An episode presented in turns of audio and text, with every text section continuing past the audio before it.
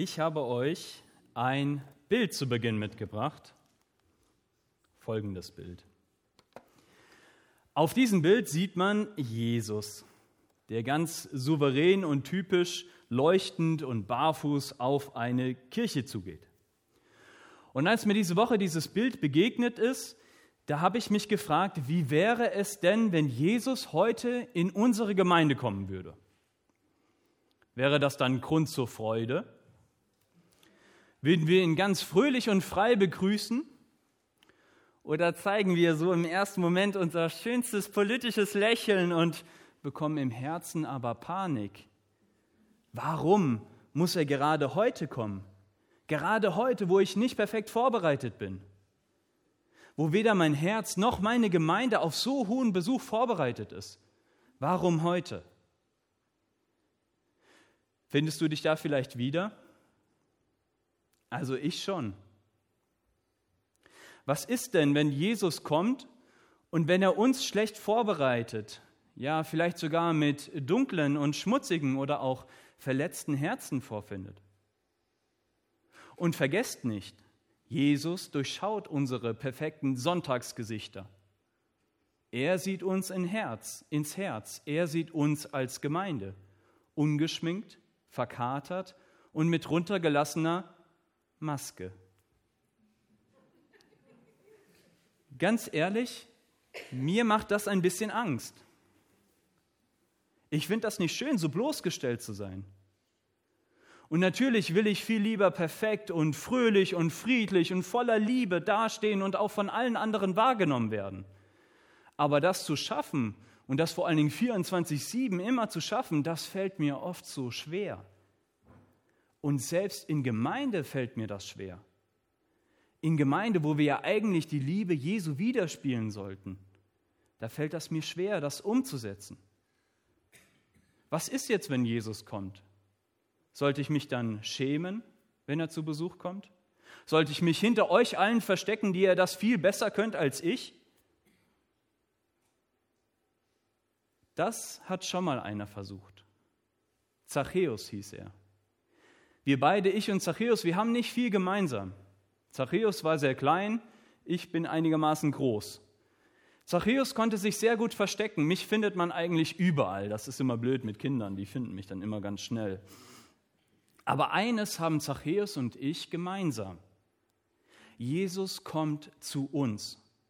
Er will heute mein Gast und mein Freund sein. Und das, obwohl er all meine dunklen Stellen kennt und darum weiß. Obwohl er mich kennt, liebt er mich. Und jetzt kommt das Geniale, das gilt nicht, das gilt nicht nur für mich, das gilt für jeden einzelnen von uns. Und es gilt auch für uns als Gemeinde. Wir dürfen diesen besonderen, wunderbaren und unglaublichen Jesus unseren Freund nennen. Er will heute zu dir kommen und er will heute zu uns kommen, in unsere Gemeinde, in unser Herz. Er weiß, dass wir nicht perfekt sind, aber das ändert nichts an der Liebe, die er zu uns hat. Seine Liebe und die Begegnung mit Jesus, das ist das, was uns verändert was uns auch leuchten lässt. Der Titel der Predigt heute ist ja beauftragt, was Gemeinde zusammenhält und wachsen lässt. Und die Antwort ist so wichtig, deswegen wollte ich sie gleich am Anfang geben. Die Antwort auf beides ist Jesus. Die persönliche Begegnung mit Jesus, der Ruf zur Nachfolge und das Überwältigtsein von seiner Liebe, das ist das, was uns zusammenhält und was uns auch wachsen lässt. Die Grundlage ist die Zuwendung von Jesus. Das Baumaterial, das uns gegeben hat, um Gemeinde zu bauen, das sind die Gaben und die Berufung, die Jesus uns schenkt. Aber die Grundlage von allen ist immer die Begegnung und die Liebe, die Jesus zu uns hat. Nun wollen wir uns heute aber die Baumaterialien ansehen, die Gaben und die Berufung, die er uns geschenkt hat. Und schon sind wir beim Predigtext heute angekommen, denn er gibt eine Antwort darauf. Und ich lese euch mal aus Epheser 4, Vers 7. Ein jeden von uns ist hingegen gegeben die Gnade gemäß dem Maß der Gabe Christi. Vielleicht war ja einer schnell genug und hat in seiner Bibel gerade mitgelesen und du fragst dich, was für eine abgefahrene Übersetzung ist das denn? Ich verrate es euch, es ist meine eigene. Und das sage ich jetzt nicht, um hier ein bisschen anzugeben, was ich so alles Tolles kann, sondern weil mir wichtig war, diesen Punkt herauszuarbeiten. Ein jeden von uns, ein jeden von uns ist hingegen gegeben die Gnade entsprechend dem Maß der Gabe Christi.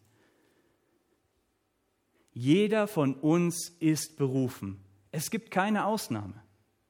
Es gibt keine geheime Elite oder besonders vorzeigbare Christen, die die Gemeinde führen und leiten sollen und die wir dann vorne in die erste Reihe stellen. Jeder von uns ist berufen. Und natürlich wählen wir heute eine Gemeindeleitung und in zwei Wochen hoffentlich auch einen neuen Ältestenkreis.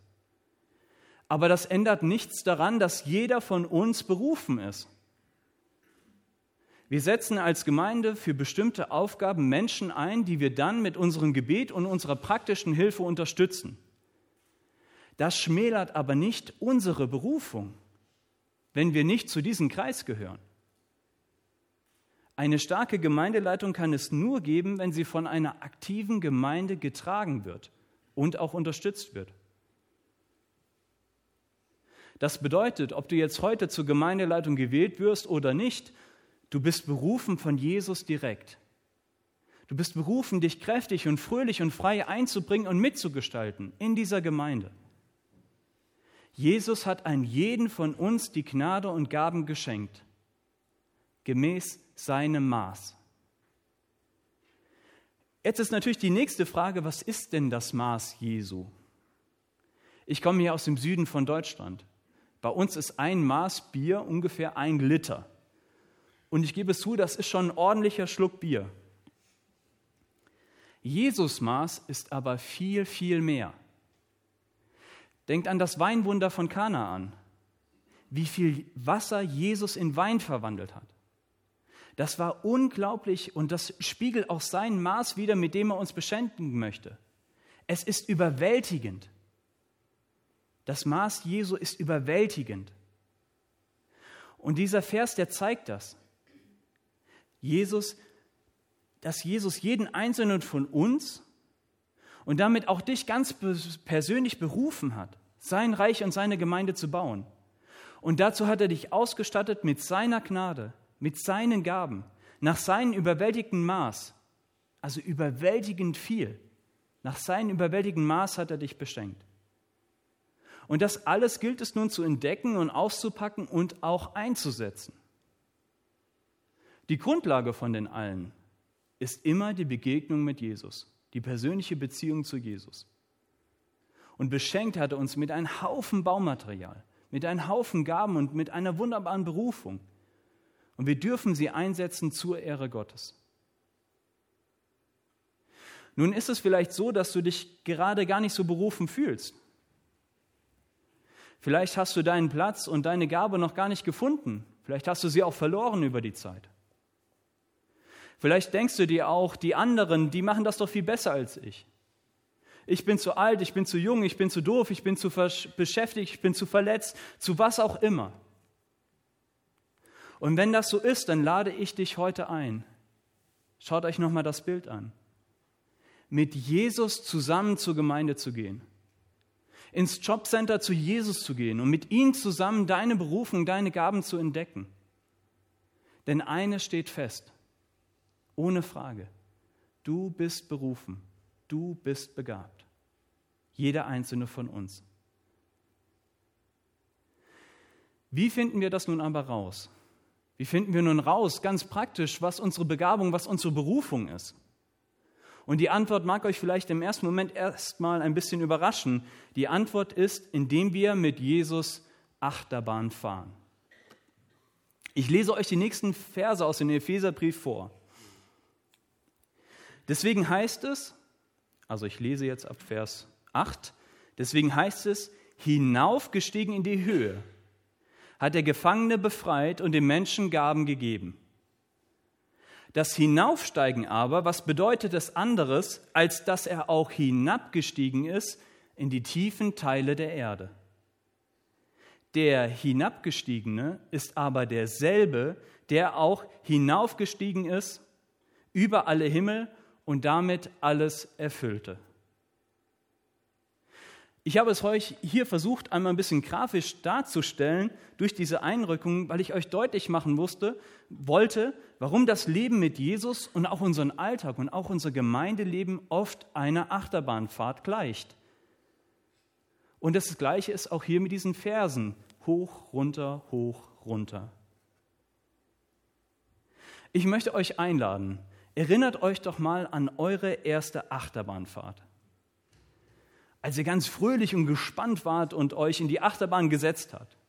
Und am Anfang ist man noch ganz aufgeregt und voller Mut und man ist auch ein bisschen übermütig. Und man zurrt so die Gurte fest und man hofft, dass sie hält und man macht noch so Scherze mit den anderen und man freut sich auf die Fahrt. Und dann geht es aber auf einmal los. Und wir fühlen auf einmal, wir sind Kräften ausgeliefert, auf die wir keinen Einfluss haben.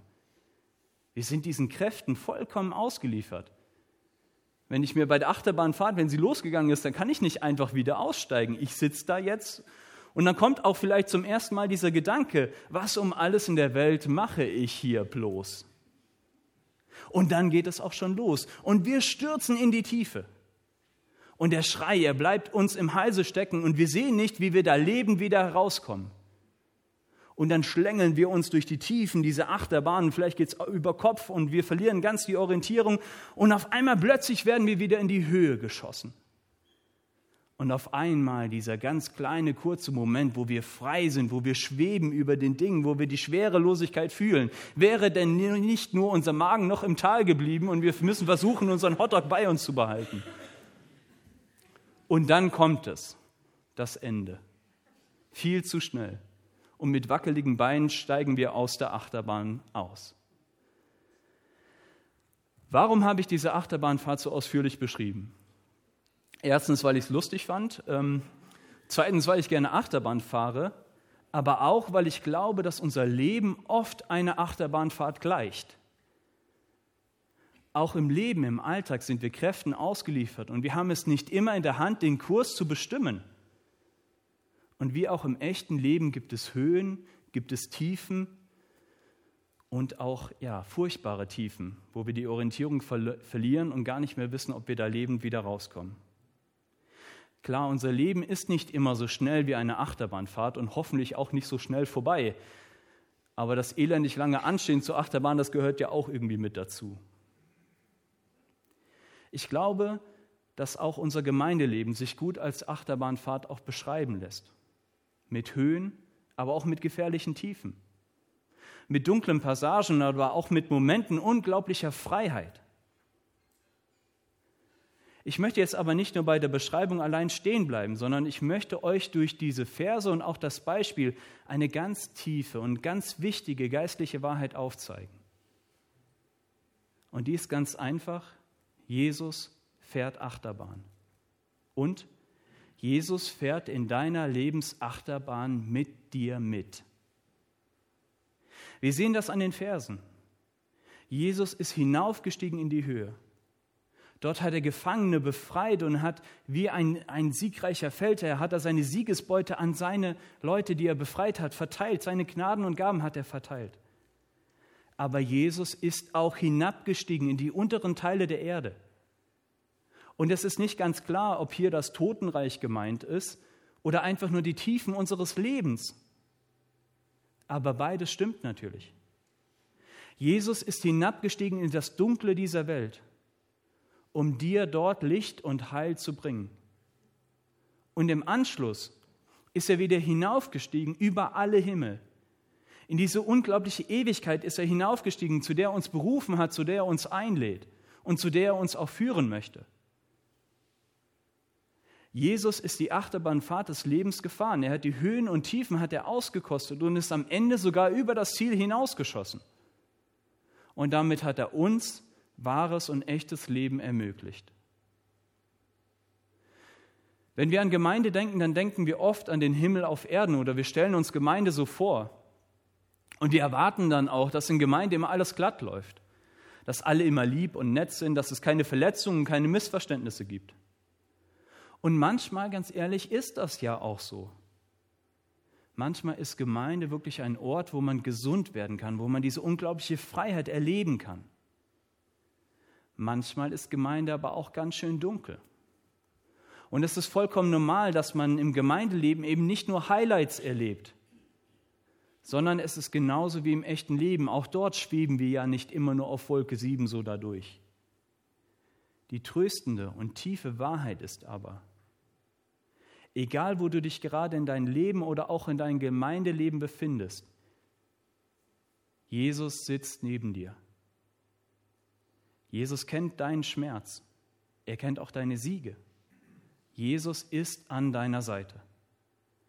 Jesus ist nicht nur in diese Welt gekommen für die Highlights, sondern für beides, für die Sternstunden und eben auch die dunklen Täler. Und was Gemeinde zusammenhält und was auch unser Leben zusammenhält, ist Jesus, der an unserer Seite ist, in guten wie in schlechten Zeiten. Und ich möchte dir das heute ganz persönlich zusprechen. Vielleicht befindest du dich gerade in so einem Tal. Vielleicht fühlst du dich auch wie jemand, der endlos lange ansteht, bei dem nichts im Leben so läuft, wie es eigentlich laufen sollte. Aber dann höre heute ganz besonders diese Botschaft. Jesus ist bei dir. Er sitzt, er geht, er steht neben dir, um dich zu halten, um dich zu stärken, um dir seine Liebe zu zeigen. Und das ist das, was Gemeinde, was auch unser Leben zusammenhält und auch wachsen lässt. Dieses tiefe Wissen, ganz tief in unseren Herzen, das Wissen, dass Jesus mit uns ist. Und das ist auch das, was uns Hoffnung schenkt, dass wir nach jeder dunklen Talfahrt auch wieder hinaufsteigen dürfen, dass uns Hoffnung schenkt, egal wie dunkel es gerade in deinem Leben ist. Jesus hat es dir versprochen, dass er dich zum Leben führen wird. Ein Leben mit Jesus, zu dem er dich berufen hat. Jetzt habe ich ganz viel über, von den Voraussetzungen und den Grundlagen gesprochen. Aber ich möchte heute auch ganz konkret werden. Welche praktischen Dienste und Gaben braucht es denn, dass Gemeinde wirklich zusammenhält und auch wachsen kann? Denn wenn Jesus jeden von uns beauftragt und beruft und ausstattet mit Gaben, was sind das denn dann für Gaben? Eine Antwort finden wir in Vers 11. Zwei Vorbemerkungen möchte ich aber gerne machen. Diese Liste, die wir gleich hören werden, die ist nicht vollständig.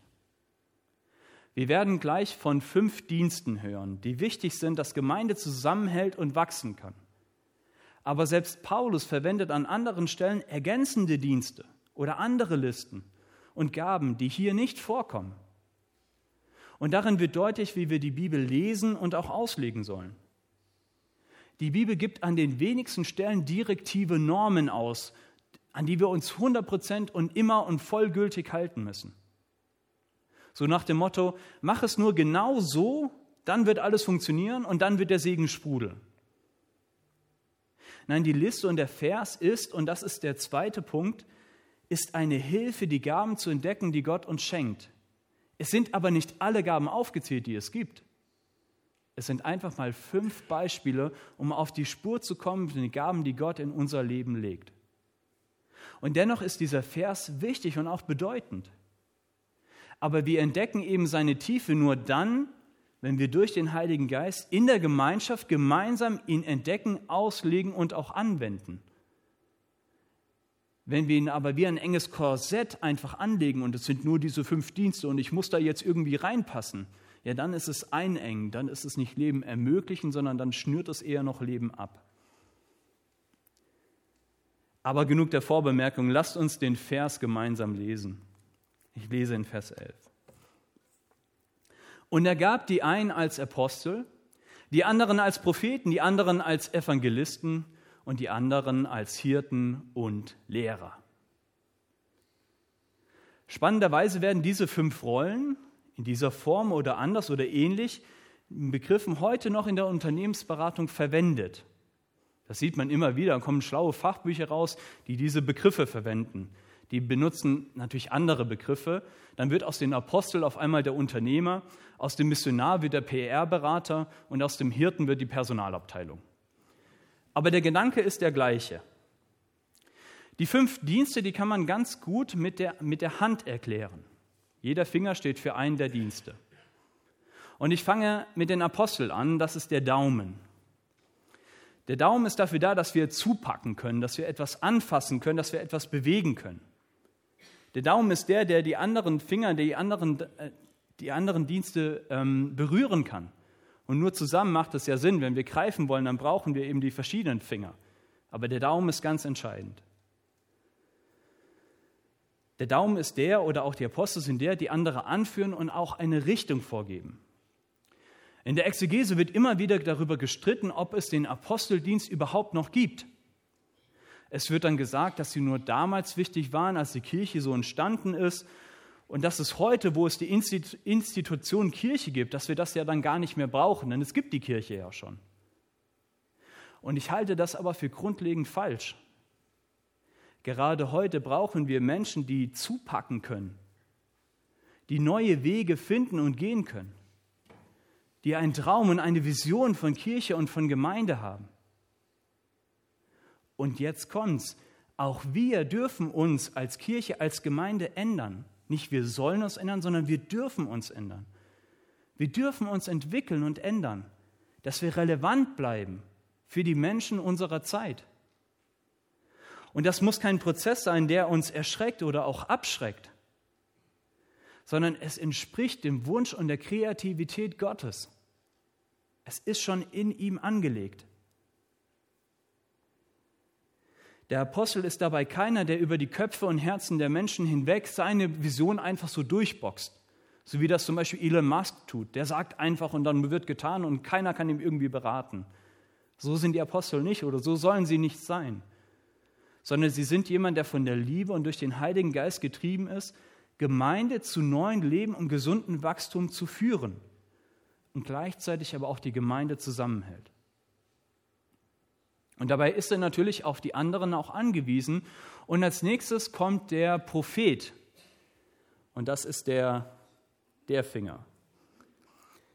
Das ist aber nicht nur der, der immer über andere schimpft. Also der dann immer sagt, was habt ihr alles Böses gemacht? Das ist ein Vorurteil, dass Propheten immer nur Miesepeter sind, die immer nur auf die Sünden und die Unzulänglichkeiten anderer, äh, die aufdecken oder darüber schimpfen. Das wäre ein Vorurteil von einem Prophet. Sondern Propheten sind Menschen, die Dinge, jetzt kommt's, Zeigefinger, die Dinge aufzeigen. Und das am besten eben aus der direkten Verbindung mit Gott und aus der Beziehung mit Gott heraus. Und das sind manchmal Dinge, die schmerzhaft sind wenn etwas deutlich wird, wenn Gott uns etwas sagen möchte. Aber immer mit dem Ziel, dass Leben ermöglicht wird, dass auch mal Korrektur angeboten wird, wo wir auf einem falschen Weg sind.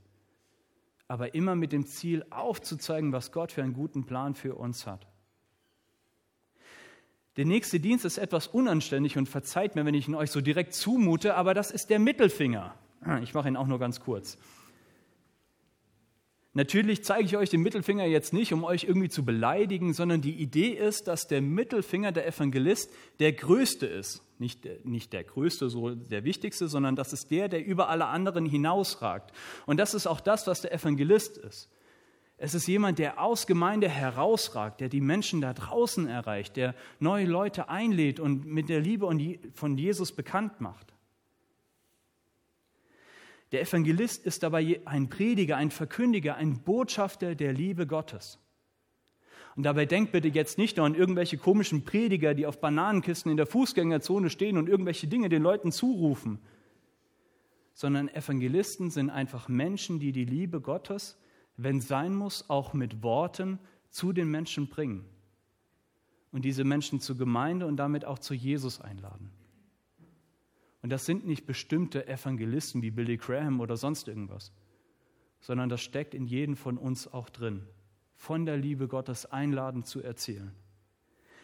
Der Mittelfinger, und deswegen habe ich ihn auch so gezeigt und gewählt, ist dabei aber ein gutes Beispiel. Ein Evangelist ist auch immer jemand, der Aufmerksamkeit erregt, der die Menschen anspricht, der sie mal herausholt und auch wachrüttelt. Für, natürlich mit dem Ziel, für die gute Nachricht um für die, zu der Liebe Gottes einzuladen. Als nächstes kommt der Hirte. Der Hirte ist der Ringfinger und er erinnert damit an den Bund und vor allen Dingen auch an die Verbundenheit, die wir in Gemeinde haben. Und der Hirte ist in der Gemeinde immer der beliebteste Dienst. Nicht, dass jeder Hirte sein will, aber die Hirten sind immer am beliebtesten, denn die sind die, die sich um die Schafe kümmern. Das sind so Menschen, die haben immer so aus dem Ärmel, können die immer so einen Kaffee und Tee und Gebäck so ziehen und sie geben dir das Gefühl, willkommen zu sein, einen Ort zu haben, wo du zu Hause bist. Das ist das, was ein Hirte ist. Er kümmert sich um die Schafe, er kümmert sich um die Menschen. Und das spiegelt wunderbar Gemeinde wider. Wir haben, erinnert ihr euch dran, wir haben die Apostel und die Evangelisten, die vorangehen oder die nach außen gehen. Wir haben aber auch die Hirten, die sich um die Menschen kümmern. Um die kümmern, die Hilfe brauchen. Und beides ist eben Aufgabe unserer Gemeinde. Und es braucht die Ergänzung und das Gemeinschaft, dass Gemeinde gelingen kann. Wenn wir immer nur nach außen gehen oder wenn wir immer nur vorangehen, dann verlieren wir die Leute, die wir haben. Wenn wir uns aber immer nur um die Menschen kümmern, dann haben wir es hier zwar schön kuschelig und gemütlich und immer frischen Kaffee und Gebäck, aber ja, wir bleiben halt unter uns. Wir werden unserem Auftrag nicht gerecht und wir verlieren damit auch die Relevanz. Nur zusammen können diese Dienste funktionieren. Wir kommen zum letzten Dienst und das ist der kleinste der Finger, der Lehrer. Man könnte jetzt meinen, ja, der, der, der Kleine, das ist der unwichtigste Dienst und Lehrer, ich will jetzt keinen Lehrer zu nahe treten, sind ja nicht die beliebtesten unter uns.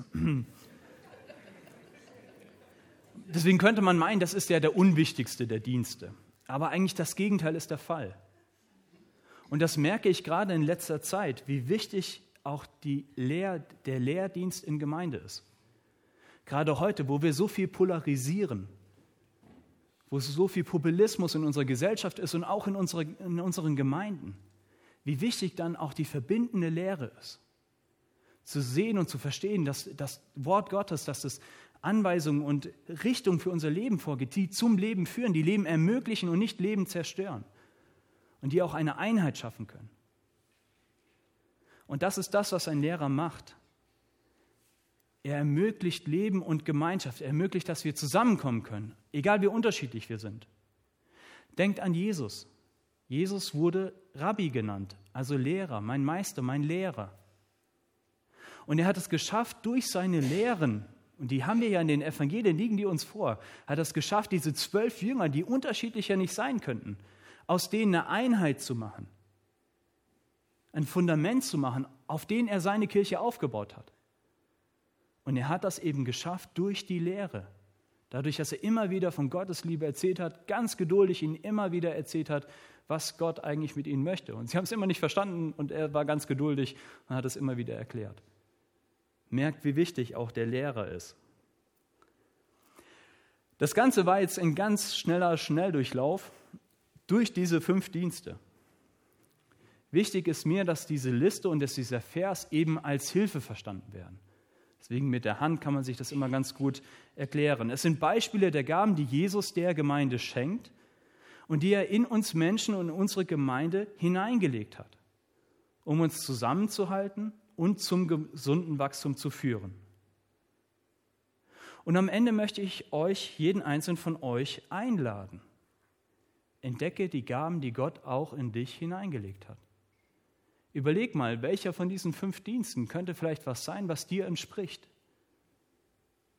Es gibt eine sehr gute Homepage mit weiteren Predigen, mit Büchern, auch mit einem Online-Test. Ganz spannend, 20 Minuten kann man den machen. Und dann kriegt man schon mal so eine ungefähre Tendenz, wo man vielleicht hingehören könnte. Und die Gemeindeleitung, hier spoiler ich schon mal, die muss das auch machen. Das war immer schon Tradition und das werden wir jetzt auch nächsten Freitag oder in den kommenden Wochen auch machen. Weil das uns eine Hilfe sein kann, um in die Rollen und in die Gaben hineinzuwachsen, die Gott für uns vorgesehen hat. Und es hilft uns gerade dann, wenn wir vielleicht noch an uns zweifeln, wenn wir unsere Rolle noch nicht gefunden haben und auch unsere Berufung noch nicht so genau wissen, wie wir sie füllen sollen. Dann kann das eine Hilfe sein, um da hineinzuwachsen, um da hinein das zu entdecken. Denn eines steht fest, für Gemeindeleitung, aber auch für die ganze Gemeinde. Jeder von uns ist berufen. Jeder von uns hat von Gott Gaben geschenkt bekommen, die er einsetzen darf. Wozu und warum macht Jesus jetzt das alles? Warum hat er sich sowas ausgedacht und warum ist es so genial, dass sogar heute noch Unternehmen das für sich kopieren? Um das zu beantworten, schauen wir uns die letzten Verse noch einmal an, die Verse 12 bis 14. Und ich möchte sie auch noch mal vorlesen. Warum und wozu das Ganze? Es dient zur Ausrüstung der Heiligen für das Werk des Dienstes, für die Erbauung des Leibes Christi bis wir alle hineingelangen zur Einheit des Glaubens und zur Erkenntnis des Sohnes Gottes, zur vollen Mannesreife, zur vollen Reife der Fülle Christi, damit wir nicht länger kleine Kinder sind, dauernd hin und her getrieben vom Wind. Wozu sollen wir diese Gaben einsetzen? Diese Gaben sind eine Ausrüstung, eine Zurüstung, das Werkzeug, um Gemeinde zu bauen. Ich habe diese Woche ein Möbelstück privat in meiner Familie aufbauen müssen. Und ihr kennt das ja vielleicht.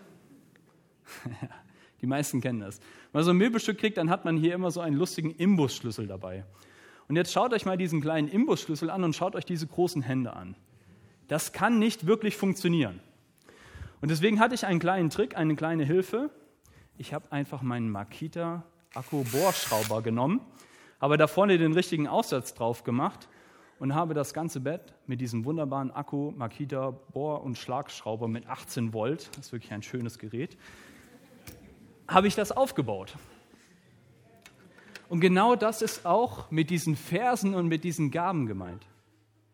Du kannst natürlich dein ganzes Leben dir ein abbrechen und jedes Mal äh, irgendwie versuchen, mit diesen kleinen Dingen das irgendwie aufzubauen. Du wirst auch irgendwann ans Ziel kommen aber Gott steht halt hinter dir und sagt, hey, guck mal, Akkubohrmaschine. Nutz es doch. Und das ist genau das, was ich euch heute mit dieser Predigt und mit diesen Versen mitgeben wollte.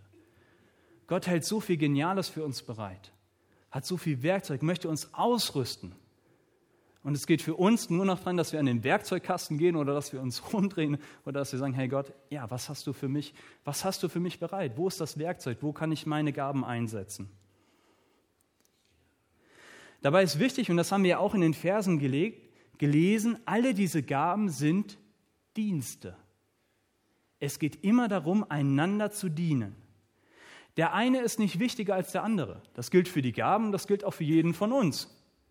Alle diese Gaben, alle diese Menschen, wir alle sind wichtig zur Unterstützung und zum Aufbau. Und deswegen habe ich auch das Bild von der Fußwaschung hier nochmal rausgesucht. Jesus als Herr der Gemeinde wäscht allen seine Füße und macht damit deutlich, dass immer jeder Dienst in Gemeinde, jede Aufgabe und jedes noch so weitere vorne stehen immer damit verbunden ist, einander zu dienen, füreinander da zu sein.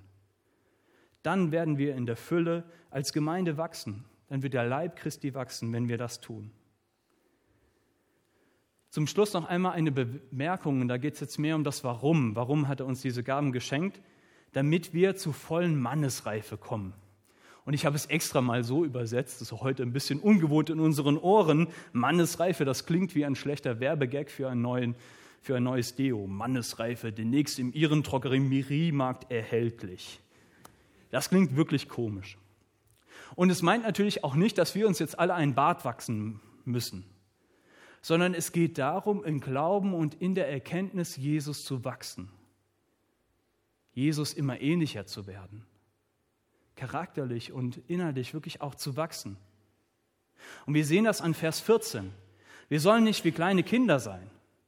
Und das meint natürlich nicht, dass Kinder doof sind, dass wir nicht so doof wie Kinder sein sollen, sondern im Gegenteil, es geht darum, dass wir uns als Erwachsene eben nicht mehr wie kleine Kinder aufführen sollen. Das ist das, worum es hier geht. Gemeinde ist kein Kindergarten aber ganz ehrlich, manchmal kommt es mir so vor. Und auch ich rutsche manchmal in diese Muster. Was hat der schon wieder getan? Hat er einfach was geplant, ohne das vorher mit mir abzusprechen? Weiß er nicht, dass das und das auch noch ist? Hat er etwa keinen Respekt vor mir? Ha, den lasse ich jetzt mal schön auslaufen. Soll er mal sehen, wie das klappt? Das wird eh nicht funktionieren, der fällt bestimmt auf die Nase. So oder ähnlich denken wir doch oft, wenn wir ehrlich sind. Und das auch oft in Gemeinde. Aber das ist wirklich Kindergarten. Unser Ziel sollte es viel eher sein, dass wir als gleichberechtigte Partner, als Ermutiger und als Ermöglicher gemeinsam unterwegs sind. Ich muss Gemeinde nicht retten. Auch du musst Gemeinde nicht retten. Das hat Jesus getan. Aber wir dürfen gemeinsam uns ermutigen und gleichberechtigt mit dem Wissen, dass jeder von uns berufen ist und begabt ist, gemeinsam Gemeinde bauen. Darum geht es. Am Anfang dieser Predigt habe ich gestartet mit der Frage, wie es wäre, wenn Jesus in unsere Gemeinde kommt. Wäre es Grund zur Freude oder wird es uns eher unter Stress setzen? Am Ende möchte ich es nochmal rumdrehen. Jesus wird nicht in diese Gemeinde kommen. Er ist schon längst da. Jesus ist bei uns. Er ist der, der uns zusammenhält. Er ist der, der uns begabt und beruft und der uns zu lebendigem Wachstum führt. Lasst uns gemeinsam diesen Jesus folgen. Lasst uns gemeinsam von ihm berufen und befähigen lassen. Und lasst uns gemeinsam Gemeinde bauen. Amen.